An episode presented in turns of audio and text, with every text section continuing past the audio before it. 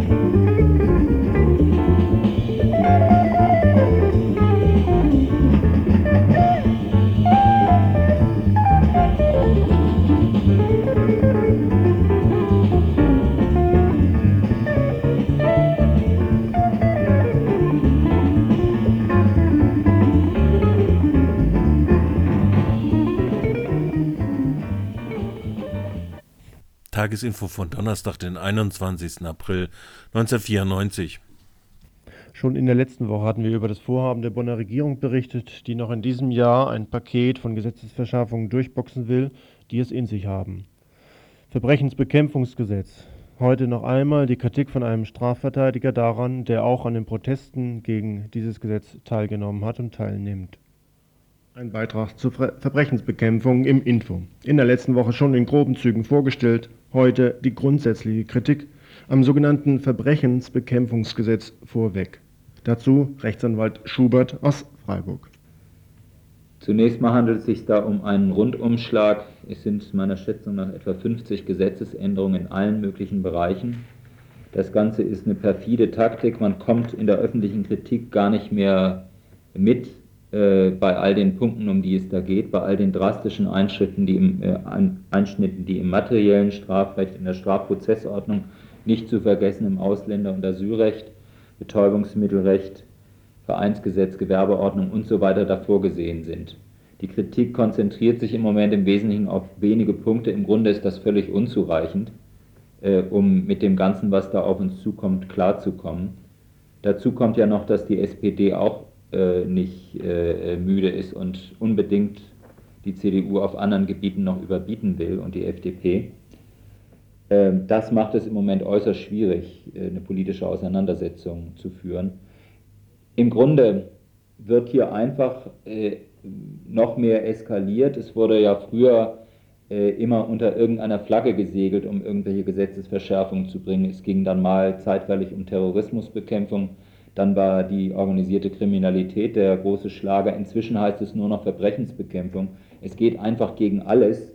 Äh, das beruht auf einem Bild der Gesellschaft, wo also praktisch das Verbrechen an allen Ecken lauert, äh, was einigermaßen makaber ist bei den Leuten, die also in entsprechenden Staatsämtern äh, auch schon so einiges häufig gemacht haben. Aber es wird halt alles so dargestellt, als wenn die Gefahr äh, von Kriminalität ausgeht. Es wird abgelenkt von den eigentlichen gesellschaftlichen Problemen. Und es wird so getan, als wenn man mit Strafrecht alle möglichen Probleme lösen könnte.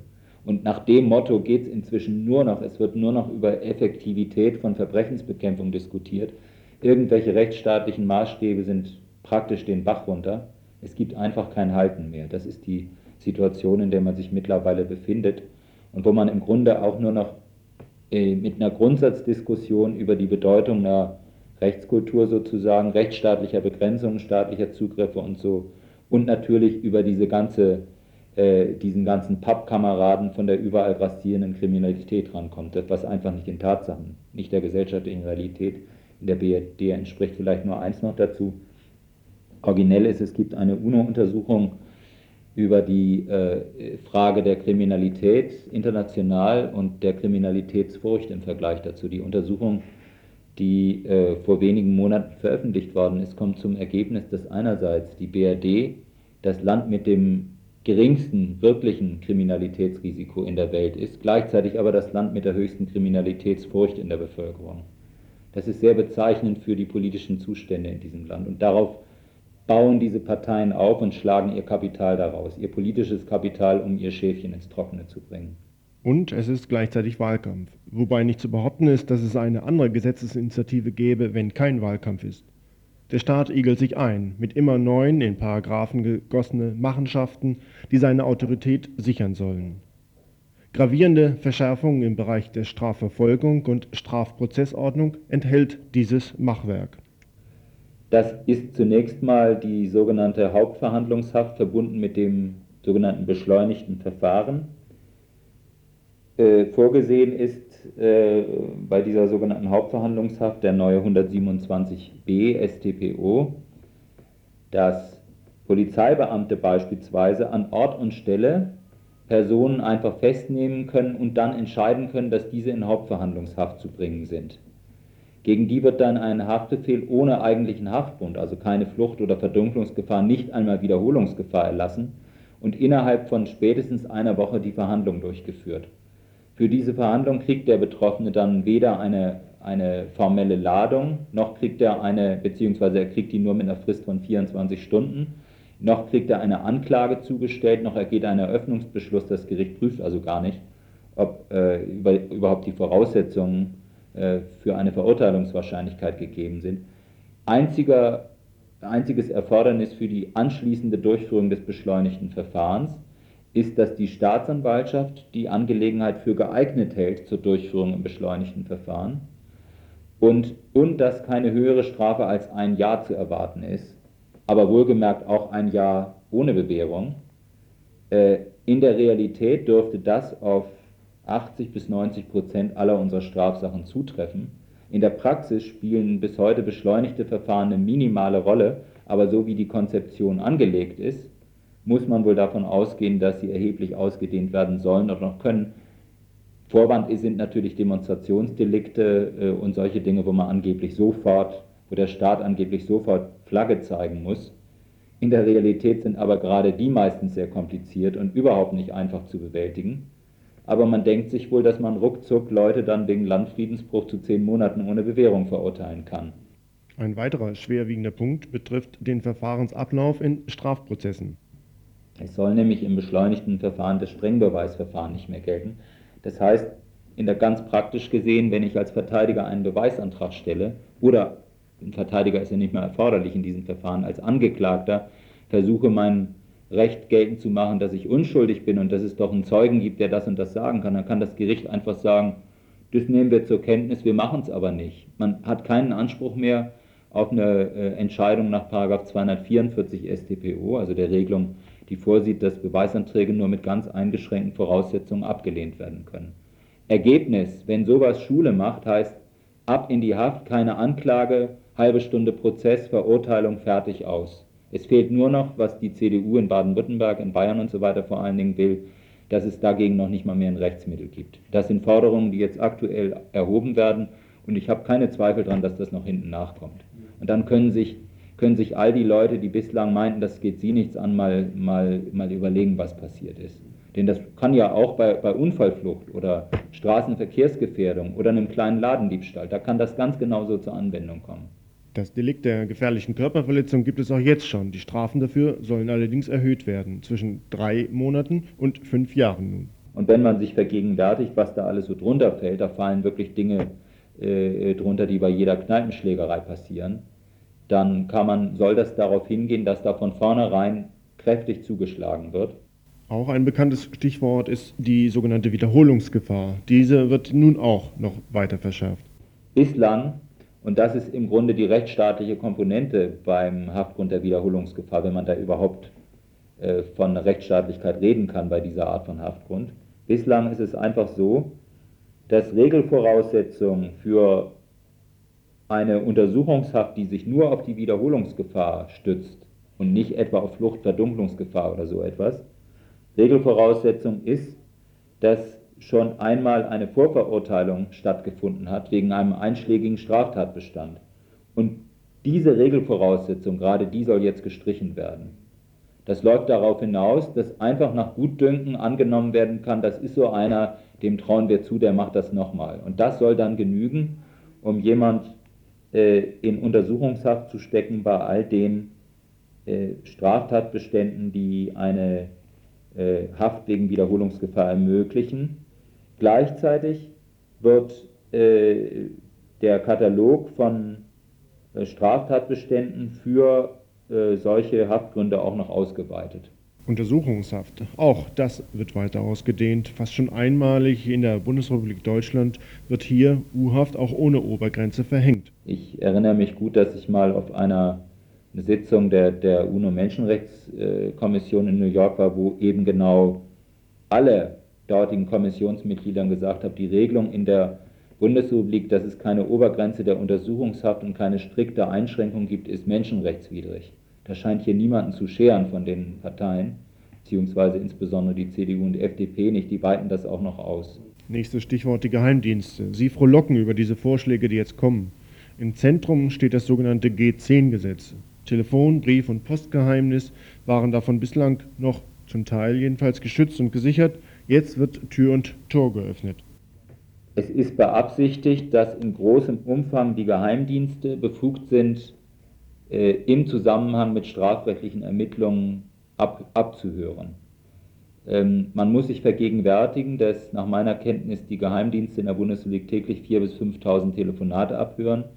Die Quote von denen liegt also viel höher wie die polizeiliche Abhörquote, die allerdings auch kontinuierlich gestiegen ist. Die Polizei darf ja nur abhören aufgrund eines gerichtlichen äh, Beschlusses, der dann allerdings erst später bekannt gegeben wird. Äh, und nun soll für eine ganze Reihe von Straftatbeständen, die irgendwie der organisierten Kriminalität zugeordnet sind, aber beispielsweise eben auch gerade Betäubungsmittelgesetz etwa, ähm, soll es möglich sein, dass der Bundesnachrichtendienst seine Erkenntnisse einspeist in die polizeiliche Ermittlungstätigkeit. Es wird damit endgültig zerschlagen, die strikte Trennung von Polizei und Nachrichtendiensten, die ja gerade verbietet, dass, der, dass die Geheimdienste sowas machen können. Bekanntlich ist das eine historische Konsequenz aus dem Faschismus gewesen. Nach dem Kriege wurde eben eindeutig festgelegt, dass in Deutschland diese Trennung von Polizei, die Gefahrenabwehraufgaben und äh, Kriminalitätsverfolgungsaufgaben hat, und von Geheimdiensten, die lediglich Erkenntnisse sammeln dürfen, äh, strikt eingehalten werden muss. Was sonst passiert, weiß man von der Gestapo-Erfahrung her. Und was jetzt wieder passiert, ist, dass dieser, diese äh, Trennung endgültig aufgehoben wird. Es hat schon viele Vorboten dieser Entwicklung gegeben. Das ist jetzt sozusagen der, der nächste und meines Erachtens entscheidende Schritt. Äh, man muss dabei sehen, dass die Nachrichtendienste ja technisch für das Abhören wesentlich besser, geradezu brillant ausgerüstet sind. Es wird ihnen durch die Neuregelung im G10 erlaubt, auf bestimmte Stichworte hin, die in Telefongesprächen fallen, Zuschaltungen zu machen, also sozusagen Fangschaltungen, wenn man so will. Und diese Nachrichtendienste sind in der Lage, mit diesen Mitteln Erkenntnisse zu sammeln, was die Polizei nicht kann. Die werden also technisch durchaus in der Lage sein, so an Strafverfahren heranzugehen. Die Konsequenzen daraus sind noch überhaupt nicht zu überschauen wie soll man es sagen, ist hier die CDU noch relativ zurückhaltend in ihrem Vorstoß, so geht die SPD bei diesem Punkt noch wesentlich weiter. Ja, die SPD ist auch nicht faul äh, und versucht äh, mit der CDU mindestens gleichzuziehen. Auch wieder in, nur in skrupelloser Weise unter Berufung auf Effektivität.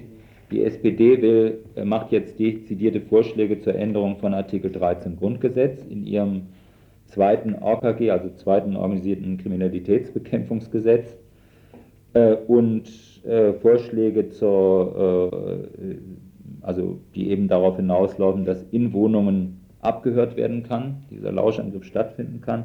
Und gleichzeitig schlägt sie ein Vermögenseinziehungsgesetz vor in diesem, in diesem Gesetzentwurf, das darauf hinausläuft, dass wenn Verdachtsanhaltspunkte bestehen, dass irgendwelche Vermögenswerte, wenn auch nur in zweiter, dritter oder vierter Linie oder zweiten, dritten, vierten Glied aus Straftaten stammen, äh, dass dann dieses Vermögen eingezogen werden kann. Also man kann mal zugespitzt sagen, der Bäcker, der einem Drogenabhängigen Brötchen verkauft, dem kann erstmal sein, sein Verdienst abgenommen werden. Das ist natürlich ein etwas abstruser Fall, aber es zeigt schon, wohin das führt.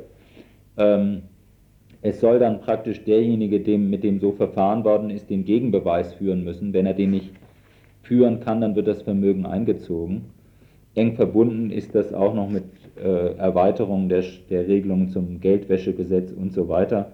Kein Halten mehr, was die Verfolgungswut angeht. Kein Halten auch mehr, was die tiefgreifende Krise der herrschenden gesellschaftlichen Kreise angeht. Wo sie um ihre weitere Existenz fürchten, angesichts ihrer Isolierung, schlagen sie wie wild um sich. Gegenwehr? Kritik, ja, aber nützt sie noch etwas? Vorgetragen von Medien, Anwälten und Anwältinnen, Datenschützern? Letzten Endes werden wir nur weiterkommen, wenn es uns gelingt, in breiteren Teilen der Öffentlichkeit die haarsträubenden Folgen für im Grunde unsere ganze Gesellschaft, unsere ganze Rechtskultur von solchen Maßnahmen deutlich zu machen und den, die völlige, den völligen Irrtum, der darin besteht, man könne durch immer weitere Verschärfung von Straftatbeständen gesellschaftliche Probleme lösen. Das ist ungefähr dasselbe, wie wenn man meint, wenn Konflikte sich in irgendwelchen Staaten verschärfen, dann schießt man immer mehr Raketen drauf, bis alles tabula rasa ist. Damit äh, wird man überhaupt nichts lösen. Und das kann man an, in allen Bereichen ganz deutlich sehen. Also das äh, ganze Betäubungsmittelrecht ist der, das deutlichste Beispiel dafür. Die ständigen Verschärfungen, die in den USA und Italien da betrieben worden sind, auch im Bereich der ganzen OK, haben nicht das Mindeste geholfen. Es gibt keinerlei empirische Beweise für die Richtigkeit einer solchen Strategie. Es gibt aber haufenweise Beweise dafür, dass sie nur noch schwereren Schaden an, anrichtet. Und das ist, glaube ich, das, was man diskutieren muss.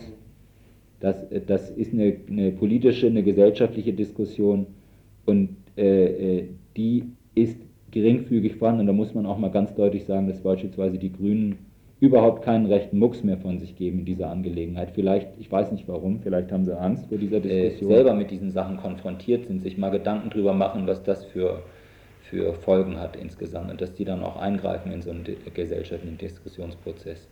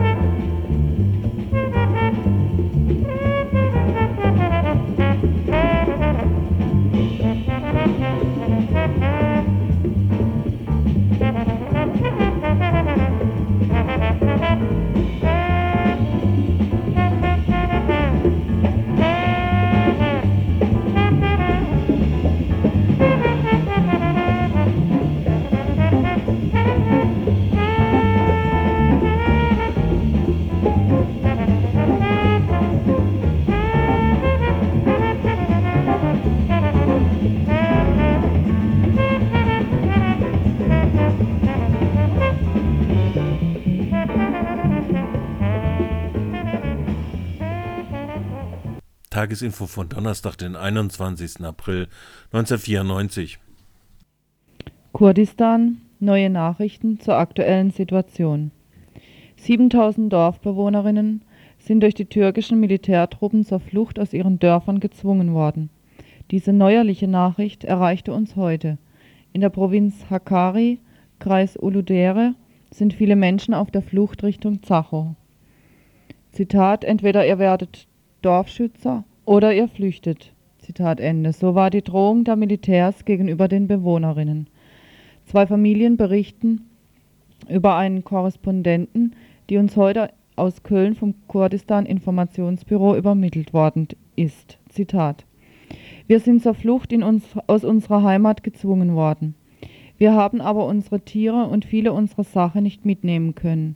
Nur die Sachen, die wir auf den Pferden transportieren konnten, haben wir mitgenommen.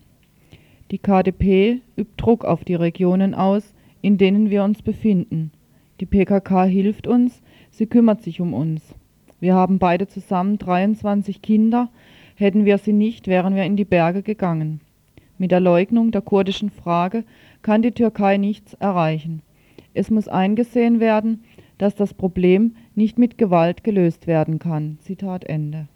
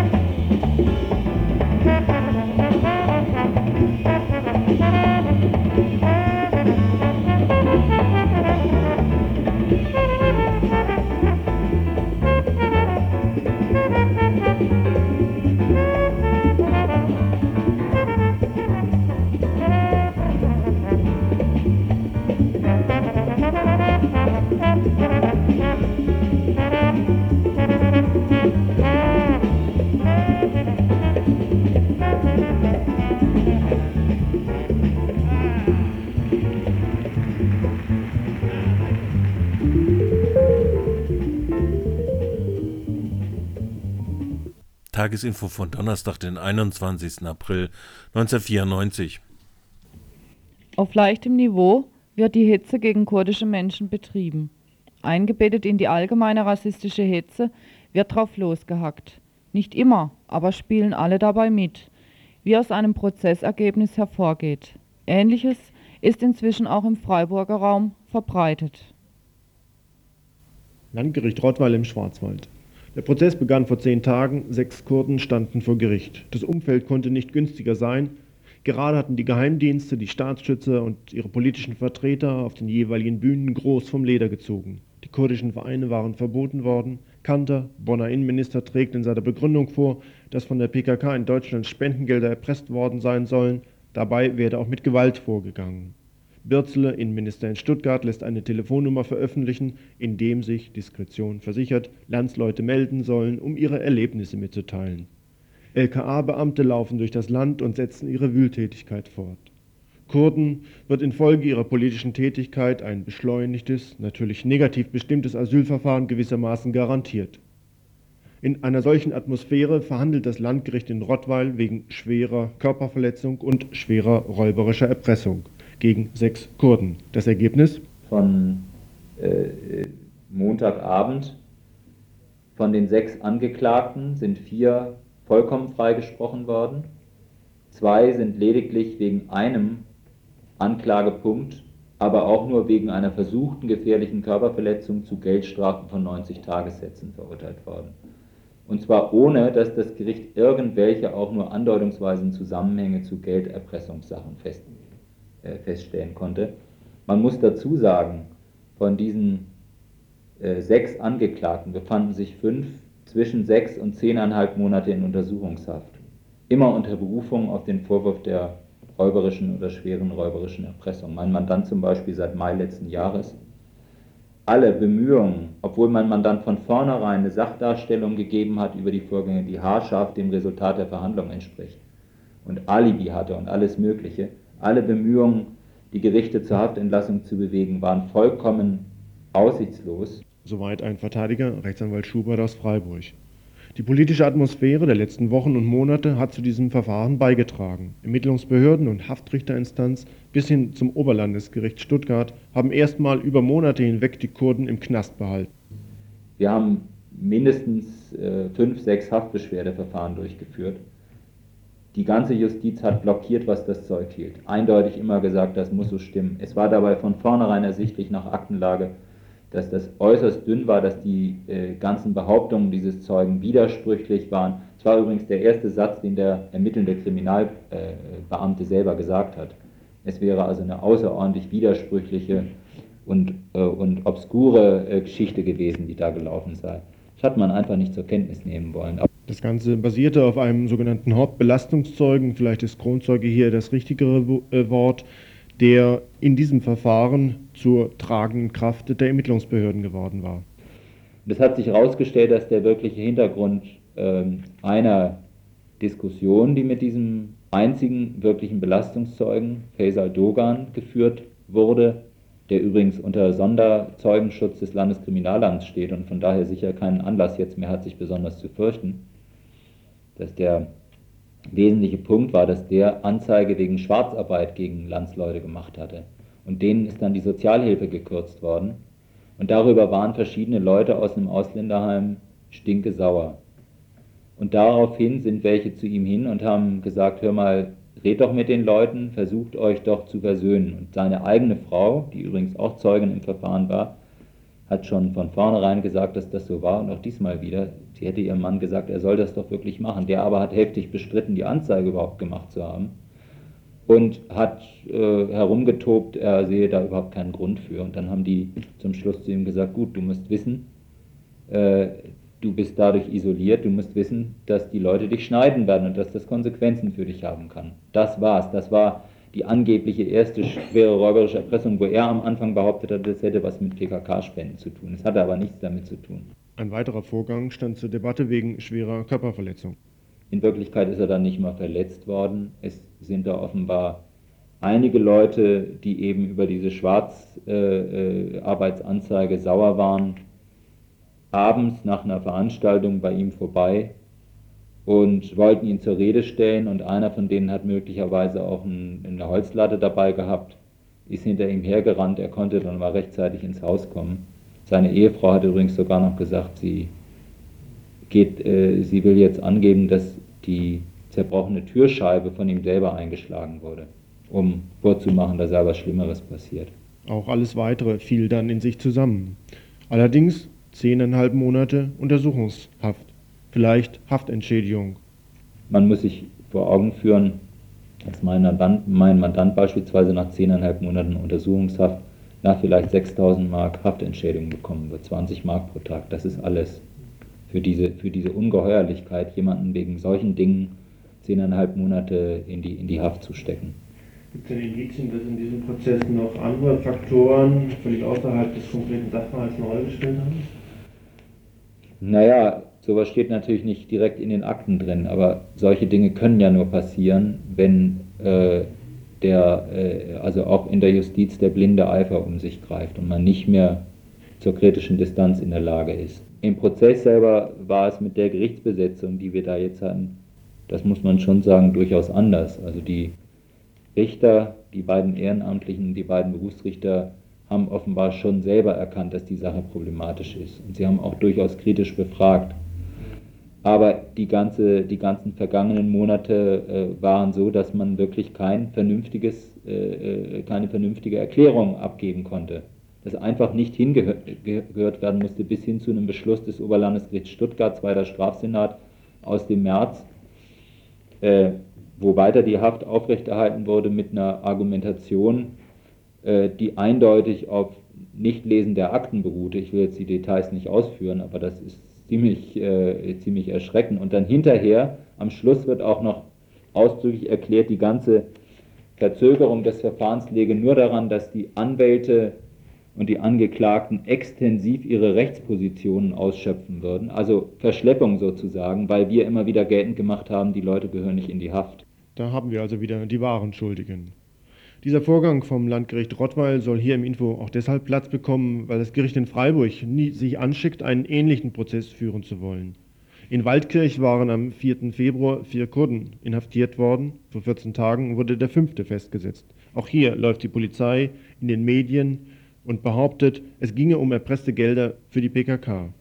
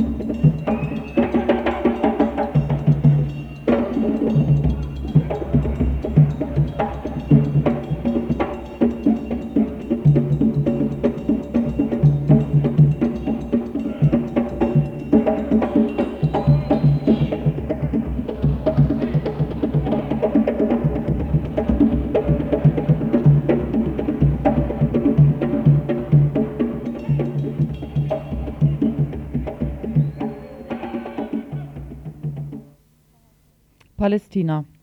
Die Friedensverhandlungen zwischen Vertretern der PLO und des israelischen Staates kommen mit vielen Windungen und Wendungen im Sinne der Vereinbarungen von Oslo voran. Diese Vereinbarungen sahen einen Autonomiestatus für die Stadt und das Gebiet Jericho sowie den Gazastreifen vor. Die israelischen Besatzungssoldaten sollten durch palästinensische Polizeieinheiten ersetzt werden. Die Vereinbarung ist sowohl unter Palästinensern wie Israelis umstritten. Im folgenden Interview berichtet Asmi Bishara, linker Palästinenser und Philosophieprofessor an der Bir Said Universität im Westjordanland, warum die Linke gegen diese Friedensverhandlungen sein muss und welches Konzept dem entgegengesetzt werden kann verstanden habe, lehnen Sie das, was jetzt im Moment als Friedensprozess läuft, als völlig unzureichend ab, weil dahinter nur steht so eine begrenzte Autonomie. Sie sprachen von Homelands. Äh, was müsste denn die PLO als offiziell anerkannte Vertreterin der Palästinenser, international anerkannte Vertreterin, wie sollte sie denn Ihrer Meinung nach vorgehen, dass wirklich die Rechte der Palästinenser gewährleistet werden? Hey, die PLO kann nichts mehr tun. Die PLO eigentlich meines Erachtens existiert nicht.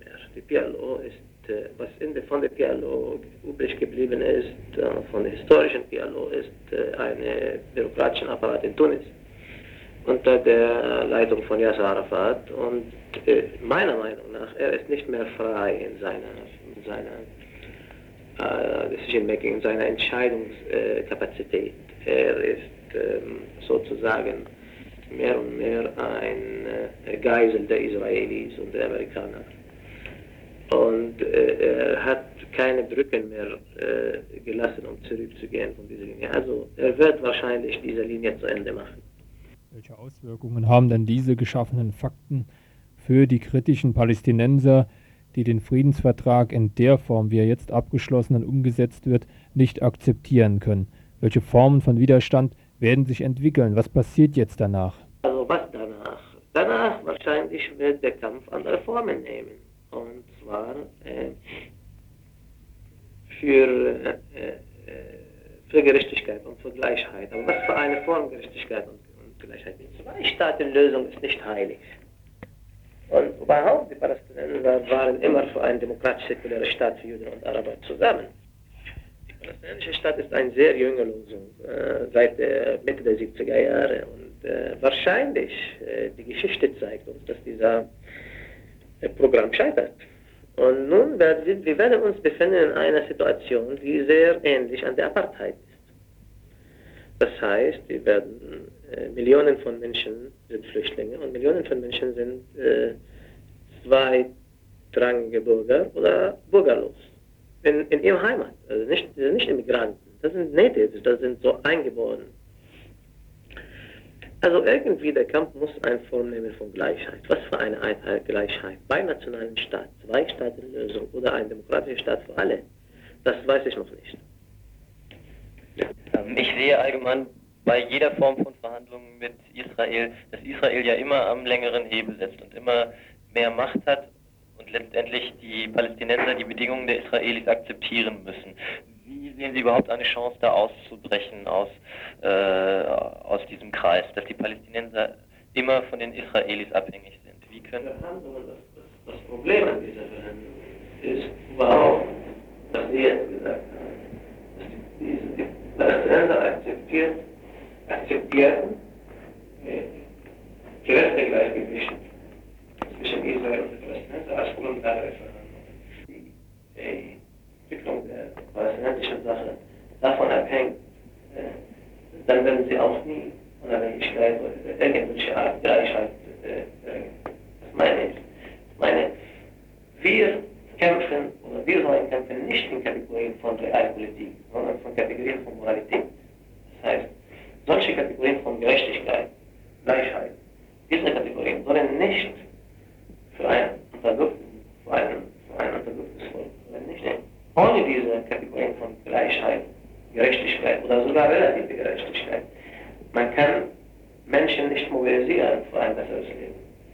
Und die Richtung soll irgendwie sein, in der Zukunft demokratischer Kampf. Ne? Bewaffneter Kampf hat keine Option. Und, und um die Leute zu mobilisieren für einen demokratischen Kampf, äh, soll die Orientierung sein, die Situation nicht anzuerkennen, sondern zu verändern. Soweit also Asmi Bishara, Philosophieprofessor an der palästinensischen BS-Said-Universität zu den ersten Ergebnissen des Friedensprozesses in Palästina und welche Aufgaben die palästinensischen Linken innerhalb dieser neuen Situation haben werden.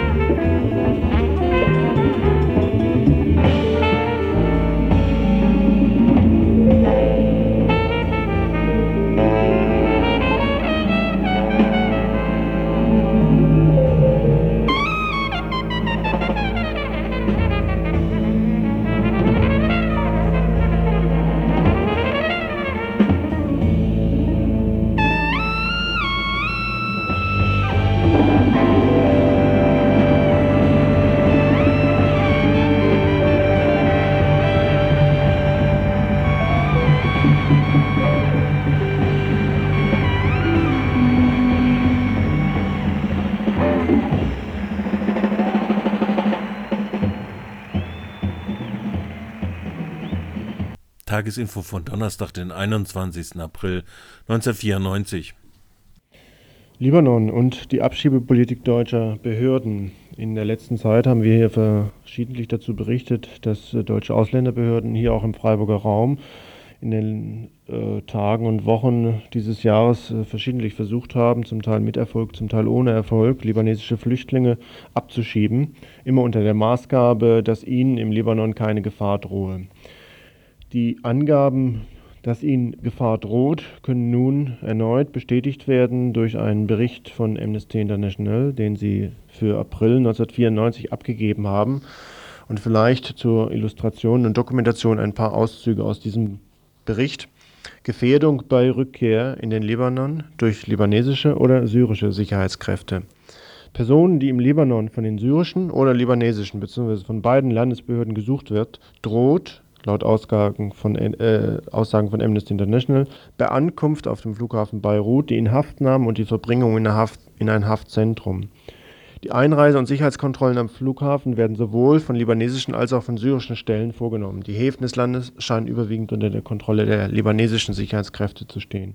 Es gibt jedoch auch noch Straßensperren in einer Reihe von Landesteilen, insbesondere im Süden, an denen sich auch die syrischen Sicherheitsorgane beteiligen. Darüber hinaus befinden sich zahlreiche syrische Geheimdienstler im Land, im Libanon, die verdeckt über das ganze Land verteilt auch arbeiten.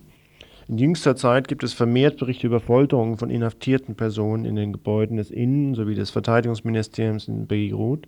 Und kürzlich wurde ein Gefangener der Kollaboration mit dem israelischen Feind beschuldigt, wofür nach dem libanesischen Strafgesetz die Todesstrafe vorgesehen ist.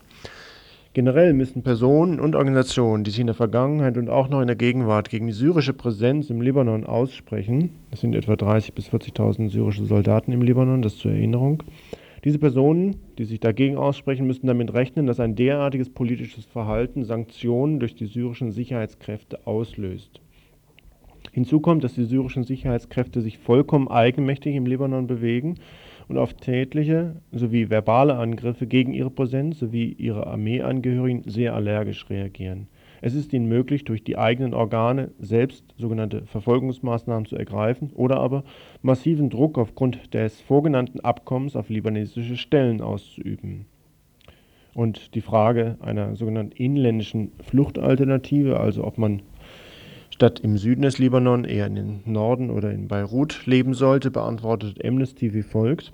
Eine inländische Fluchtalternative existiert für Personen, die sowohl von den libanesischen als auch von den syrischen Behörden gesucht werden, unseres Erachtens nicht, da beide Kräfte das gesamte Staatsgebiet des Libanon, mit Ausnahme des Südens, der SLA, kontrollieren. Soweit Amnesty International. Ich weiß nicht, ob die Ausländerbehörden hier in Deutschland sich dieses einmal zu Gemüte führen und von, ihrer, von ihrem Versuch, Flüchtlinge in den Libanon abzuschieben, dann eventuell ablassen. Wir sind da nicht sehr hoffnungsvoll in dem, was die Ausländerbehörden machen.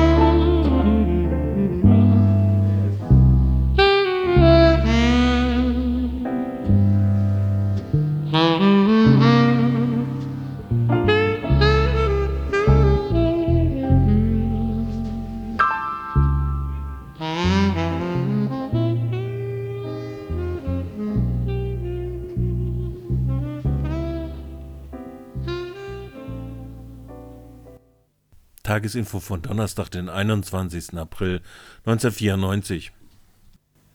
Bolivien. Regierung führt Krieg gegen die Coca-Bauern. Seit dem Karnevalsdienstag haben sich in der Region de Chapare im Bundesstaat Copacabana zahlreiche gewaltsame Zusammenstöße zwischen Coca-produzierenden Campesinos sowie Campesinas und der Polizei und Regierungsangehörigen ereignet. Dabei kam es zu mehreren Verletzten. Die Auseinandersetzung begann, nachdem die staatliche Abteilung für die Umstellung des Koka-Anbaus, kurz DIRECO, mit Unterstützung der beweglichen Einheiten für den ländlichen Patrouillendienst und der Kampftruppe gegen den Drogenhandel die Coca-Plantagen betraten und die Saatpflanzen ausrissen. Angesichts dieser Intervention erklärten sich etwa 70.000 Campesino-Familien im Not- und Mobilisierungszustand Sie begannen sogenannte Verteidigungsbrigaden zu bilden, um der Aktion der Direco entgegenzutreten, und Mitglieder der Direco setzten daraufhin Schusswaffen ein, um ihren Plan der Pflanzenvernichtung fortzusetzen. Am 5. März erreichte die Konfrontation in der Region Entre Rios wahre Kriegsausmaße. Die Polizeiaktion wurde von vier Helikoptern der US-Drogenbekämpfungsbehörde DEA unterstützt, von denen aus Tränengas und sogenannte Zitronenbomben abgeworfen wurden die Offensive der Direco ist auf die neue Drogenpolitik der Regierung des Präsidenten Gonzalo Sanchez de Lozada zurückzuführen. Unter dem Namen Null-Option legt sie die Betonung auf die Vernichtung der überflüssigen Produktion des Coca-Blattes. Dies bedeutet einen radikalen Wechsel der offiziellen bolivianischen Politik, die als Coca-Diplomatie bekannt ist die Richtlinien der neuen Drogenpolitik wurden im August 1993 bei dem Besuch von Lee Brown, dem Chef des US-Drogenkontrollbüros, mit dem bolivianischen Präsidenten festgelegt. Am Ende des Treffens wurde ein Dokument unterzeichnet, in dem übereingekommen, wurde, die Verfolgung der wichtigsten Drogenhändlerinnen des Landes fortzusetzen.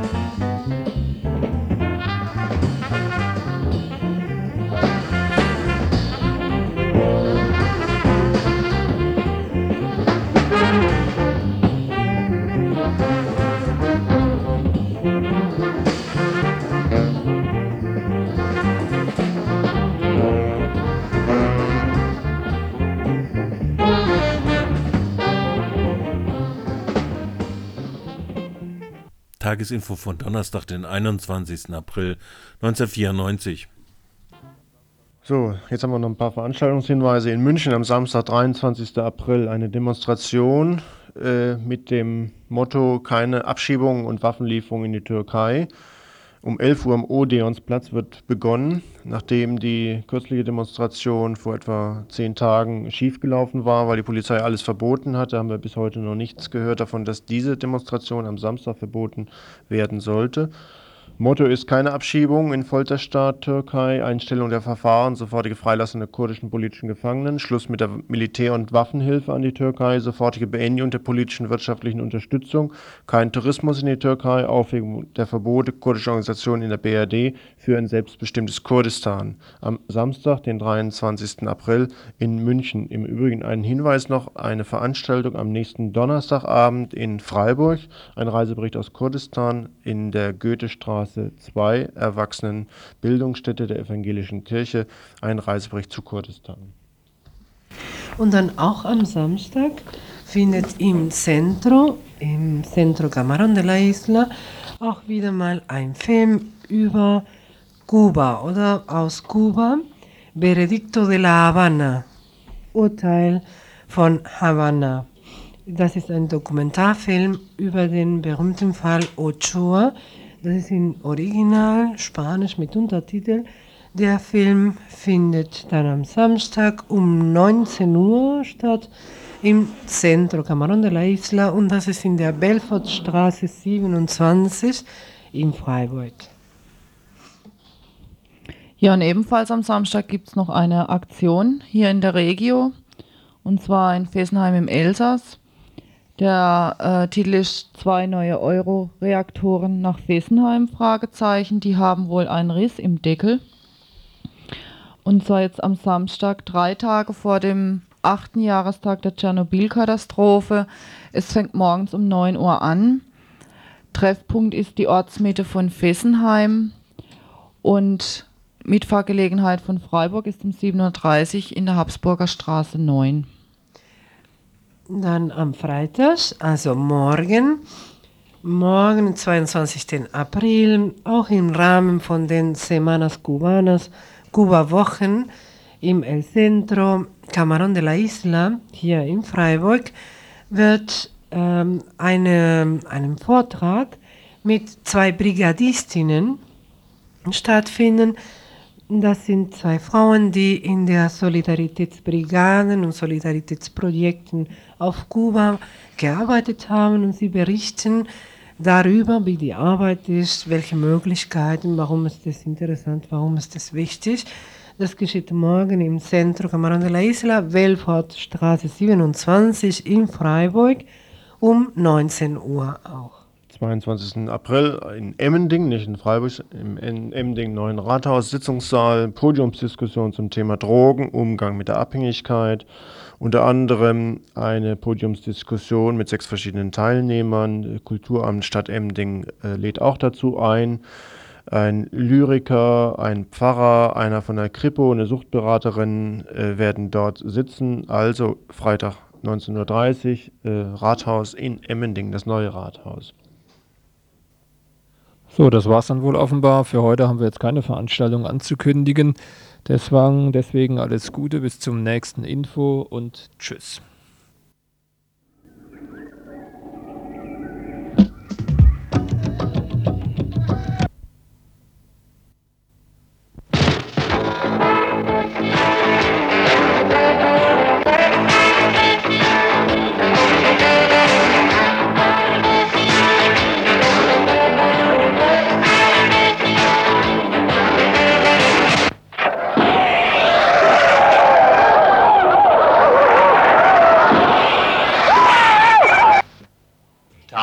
Tagesinfo von Radio Dreieckland.